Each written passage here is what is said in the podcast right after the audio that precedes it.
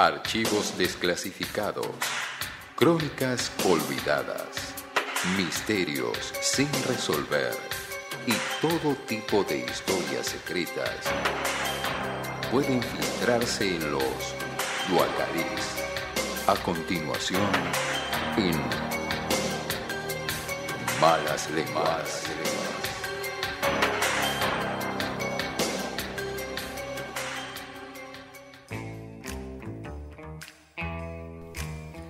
Bien amigos, seguimos en Malas Lenguas. Eh, son las 21.40 y vamos a- al momento de Acalix de la jornada. Qué bien. ¿sí? Eh, voy directo al grano porque tenemos poco tiempo y mucha información. Opa. ¿sí? Eh, esta es una historia que me la pidió Gorrini ¿Cuándo? hace como un año Bien. y lo clavé. Bueno, bueno, Eh, son- eh, cumplidor, responsable. Lo, lo bueno se hace esperar. Pero eh, no me olvidé, no me olvidé. Eso es lo más importante. Vino Gorrini y me dijo, che, escuché esta historia. me la contó un poco. Y yo obviamente puse a todos mis equipos de trabajo a investigar y chequear y recontrachequear esta información. Por eso la demora. Claro, por eso la demora, esto lleva mucho tiempo de eh, muchos contactos, ¿no? Además esto habla de un robo, hay que... y el mundo del AMPA, ¿viste cómo es? Sí. Con los secretos. Hay que, hay que, hay que tocar eh, diferentes escritorios, diferentes jurisdicciones. Sí. ¿Cómo es? Y no hay que levantar la perdiz tampoco. Eh, Mm.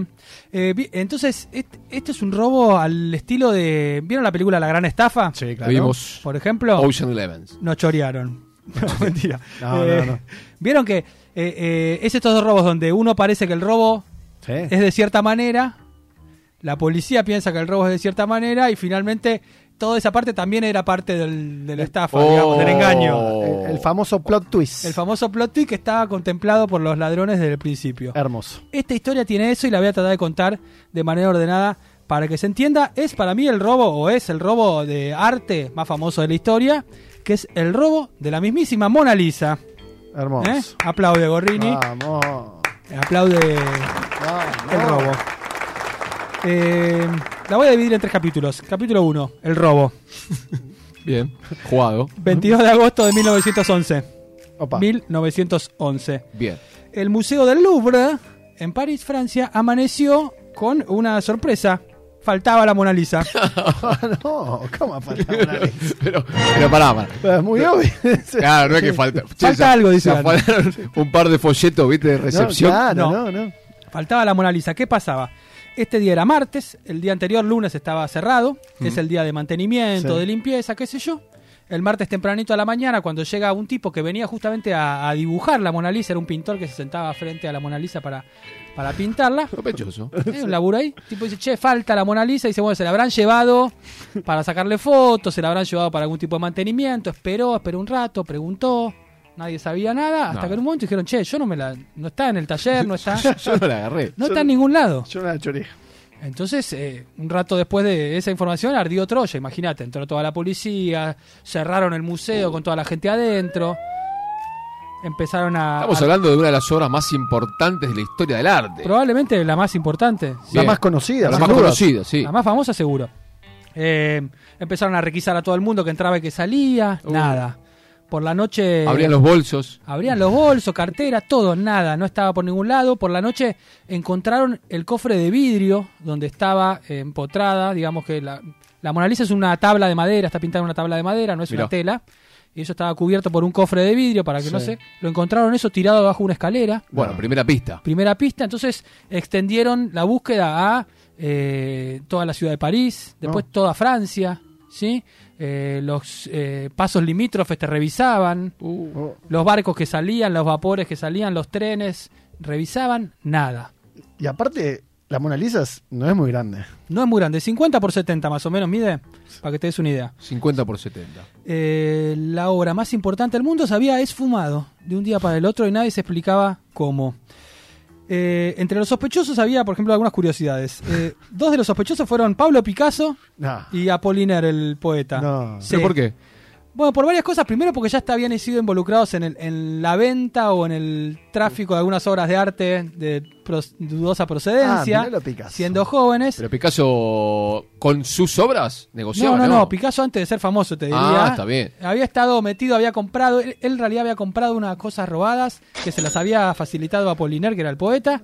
Se le habían comprado a un tipo que las había robado, que yo tenían ese expediente, ¿Quién no? Oh. Como Warnes. Cayeron. Warnes, O una sea, especie de Warnes. una especie de guardia. O sea, no era un marchand, era un tipo que vendía y compraba de manera ilegal, este Claro, Picasso. Sí, sí, sí. Y, y también estaban en esa de la eh, el arte moderno en contra del arte clásico, Oh. algunos happenings en contra de los museos que lo habían hecho, viste, como, bueno, habrán sido estos, estos pibes, Eh, el- los modernos. Los, los bo- los de boicot. Claro, exacto. boicot. La prensa tomó el tema con un montón de entusiasmo, obviamente, y durante meses hubo sátiras, tapas burlonas, cómics, o el tipo de caricaturas. Yo le Sí. mostré unas a Gorrini antes de Ah, empezar. no. Canciones, ¿Dónde está la Mona Lisa? La de Shakira, que se ¿dónde están pusieron- los ladrones? ¿Dónde están los ladrones que se pusieron de moda? Y escuchen esto, el museo tuvo récord de visitas en esos primeros meses después del robo. Sin la Mona Lisa. La gente iba a mirar el hueco donde solía estar la Gioconda. Fascinante. Increíble. Eso es re Duchamp, ¿o no? Un- El, Sí. el arte donde no, no hay arte. La falta. ¿No? Sí. To- Totalmente, Duchamp, sí. Capítulo 2, El ladrón. Vamos. Bien. Pi- Muy conciso lo que Dos años eh, después del robo cayó el autor material del atraco. Do- Uh. Dos años. Dos Dos, años, años. O después. sea, Dos dos- años sin Mona Lisa. dos años en Mona Lisa estuvimos. Dos años sin Mona Lisa. Oh, es un montón. Cayó el autor material del atraco, se llamaba Vic- Vincenzo Perugia. Bueno, Vincenzo Perugia. ¿eh? Nombre Era de- un, de golfista. era un italiano, sí, de Vincenzo. Ahí está. Era un carpintero, sí, y que también hacía trabajo de cristalería y trabajaba eh, como mantenimiento de- del museo. Es decir, era parte operario del museo. ahí va. Eh, conocía todos los circuitos, conocía cómo manejarse, cómo entrar, cómo salir. El indicado. El indicado. Contra toda especulación, el robo había sido tan simple como efectivo. No hay manera de hacerlo más simple. Básicamente descolgó el cuadro No, no, no puede ser. ¿Cómo? en un momento que no había nadie mirando. Ese Pero- día de. Pero ¿cómo era el sistema de seguridad de, de aquella época? Y era medio. Tenía, a- viste, a como ojo. En, en los shoppings, en la traba esa. No tenía, estábamos en 1911. Bien. Ah, 1911. Muy rudimentaria la cuestión. Era como. Tramperas. Pasaban ahí, lo- los conocía los de seguridad, buenas tardes, decía, y pasaba. Bien. ¿no? Eh, Perú ya había entrado el lunes ese que estaba cerrado al público, bien tempranito a la mañana, con su guardapolvo de operario. Claro. Esperó que la sala se vacíe un momento, descolgó el cuadro, lo llevó a ese rinconcito donde encontraron el cofre, con un destornillador lo desarmó. Él había trabajado en, en esos sistemas, En, básicamente. en ese armado. Totalmente. Lo sacó de su cofre, se lo puso debajo del guardapolvo, Crack. la tablita, salió con el pecho así recto, Qué maestro. caminando lo más campante, buenos días, buenos días. 8 de la mañana estaba en su casa con la Mona Lisa Con 10 palos abajo del. Un genio. Un genio. ¿Quién podía confiar en ese tipo? Nadie. Si era el que la arreglaba. Na- Ese mantenimiento. nadie. Y tardaron un día más en, en descubrir que se había robado, ¿entendés? Él, Claro. él tenía un día de ventaja. Eh, él era una persona muy modesta, además era un carpintero, no era un tipo... eh, vivía en un departamentito muy chiquitito, tenía una mesita que, donde él comía apoyada contra la pared, y él Nah. apoyó la Mona Lisa ahí y tomaba la sopa todos los días mirando, a la Mona Lisa. Mirando a la Mona Lisa. Me, Sí. me encanta esa imagen. Eh, cuando lo atraparon dos años después, Dos años. eh, estaba tratando de vender la obra en Italia, Y sí. Eh, ¿sí? El mercado libre. Eh, el tipo al que se la ofreció eh, lo denunció obviamente a la policía, cayó preso. Su defensa fue muy inteligente. Él dijo que estaba haciendo un acto patriótico, no era un robo, no quería dinero, él quería devolver la Mona Lisa a Italia, que era el- Claro. Esos son héroes. que nos habían robado esta obra de arte eh, los franceses y él quería devolverla a Italia. Lo banco, ¿eh? Eso, esos son los verdaderos héroes, Claro. señor. de la Eh, Esos historia. nacionalismos en esa Sí. época pegaban mucho, Sí, un montón. así que se convirtió en una especie de antihéroe popular. Un héroe de Mussolini. Dicen que es ídolo de Mussolini, eh, Vicenzo. Vincenzo Ah, Claro. Perugia. Sí. Él estaba equivocado en la idea que la- se la habían robado, porque en realidad Leonardo da Vinci se la había cedido al rey de Francia, no es que Napoleón se la había robado, pero bueno, no importa. No importa. Bueno, en la, en la narrativa, un tema. Cuestión que le dieron una condena muy baja, un año, un año y medio, ya estaba puerta Ah, giratoria, no ¿viste te cómo puedo- es? Ay, Ah, salen a Entran, gancho, ¿eh? entran por una puerta y salen por la otra. Es así como funciona esto. ¿eh? Imagínate que si vos robás un pasacassette, ¿qué te tienen que dar? Claro. Bueno, la obra regresó al Louvre, como bien dijo Vargas, dos años después, después de hacer una exitosa gira por un montón de museos, en una especie de regreso triunfal. Me encanta. se colgó ahí y a partir de ahí la seguridad del museo se convirtió en lo que nosotros hoy conocemos como lo- una hiperseguridad para este tipo de obras de arte, que hasta ese momento era medio impensado. Ah. Sí. Capítulo 3. El cerebro. Oh. El, Detrás- ver- el verdadero protagonista de esta historia. El verdadero protagonista de esta historia, sí. Eh, el cerebro de, de toda esta. de todo este atraco era un argentino. No te lo puedo creer. Mm, Qué orgullo, Argentina. sí, vamos. Mi Argentina. país. Se llamaba Antonio Balfierno. ¿Mm? Eh, me encanta el Entonces nombre. va al, in- va al infierno. Balfierno.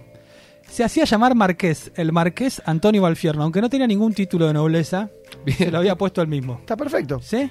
Como el gigoló. Claro. Parecido al chigolo. Era un estafador argentino que luego de dilapidar su propia herencia, era hijo de algunos terratenientes, qué sé yo, en Europa, viviendo entre lujos y fiestas y bares y qué sé yo, Un dandy. no, del principio del siglo eh, XX, Sí, sí, sí, sí, sí. pasada bomba. Bueno, se quedó sin plata, empezó a vender las antigüedades que había en su propia casa, le damos las cosas de su familia. Ah, Y ahí conoció un poquito el mundo de la venta de objetos de arte.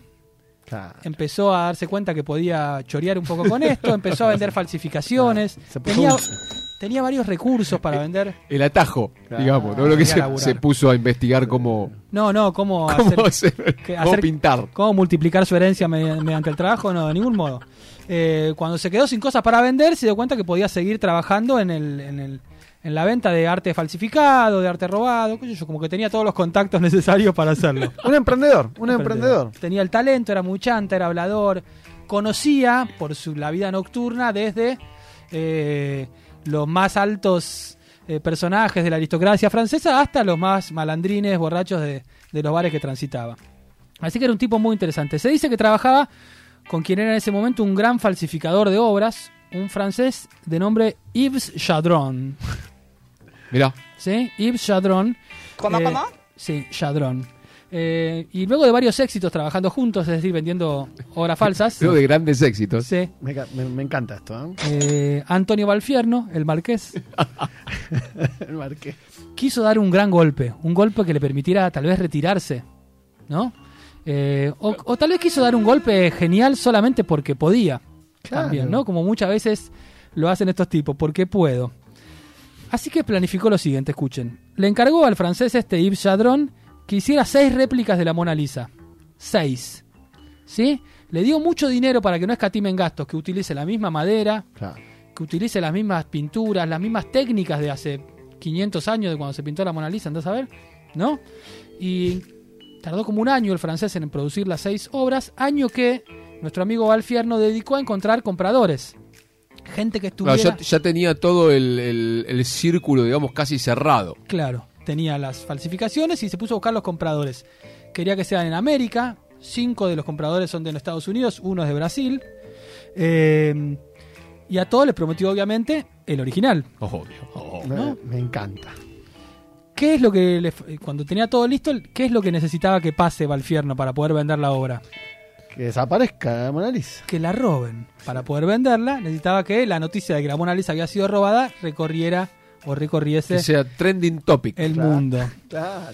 Eh, bueno, cuando la policía francesa cerró las fronteras de Francia, eh, las seis réplicas eh, ya llevaban semanas guardadas en una bodega en América. Qué cracks. Qué cracks. Eh, iba al fierno rápidamente, vendió a todos, le prometió que tenían la única y la original. Qué hijos de... No, no, no. Mientras tanto, Perugia, el amigo Vicencio Pe- Vicenzo Es igual la Perugia, relación que tiene con, con nuestro héroe. eh, le había encargado al fierno, vos robá la obra, yo te pago, Bien. ¿sí? Ah, Y tomaba la sopa delante de la obra día tras día y no, nunca se comunicaban con él. Pasaba el tiempo y Valfierno no lo llamaba para decir, mira, tráeme la Mona Lisa que te la pago. ah, no. Entendí, entendí por dónde, ah, por dónde viene. Esperó meses el tipo algún contacto con la obra en su casa hasta que se dio cuenta que, que el estafado también era él. A Valfierno no le interesaba la Giaconda, no le interesaba la original. Él ya había vendido las seis réplicas. eh, A él le interesaba el robo, que no, que no esté más. le Claro. Que, la, que la noticia salga para que él poder ubicar esa... Claro, no una, sino seis. No tuvo ningún contacto con Perugia, no le interesaba tener esa obra, que era, imagínate, un, un hierro caliente que te podía buscar la policía, podía ir preso, qué sé yo, no tenía ningún sentido eso. El tipo ya estaba en América, Ya dilapidando su nueva fortuna eh, y viviendo como un dandy hasta el fin de sus días. El siglo, señores. El Eh, siglo. Como corolario de esta historia, Eh, en 1932, casi 20 años después, en el Saturday Evening Post en Estados Unidos, se publicó una entrevista de un periodista llamado Carl Drecker a Antonio Valfierno, donde confesaba todo el robo, eh, No. contaba cómo lo había planeado, cómo lo había hecho, contaba toda su vida y le dejaba, eh, le pedía que cuente por favor esta historia una vez que él se muriera. Cosa que el periodista aceptó porque lo vio muy viejito y dice no le debe faltar mucho. No. De paso yo voy chequeando la info mientras este se muere. El periodista Carl Drecker es un periodista muy conocido, si lo googlean No lo también tengo, no lo es tengo. interesante porque es un tipo muy conocido, no es que es un cualquiera. Y Valfierno le había pedido que cuente su historia porque quería, eh, en un último, digamos, exceso de picardía o de, de- de viveza, que la gente supiera cómo había hecho él, pensando desde su oficina, cómo había hecho para engañar al mundo entero con el robo de la Giaconda.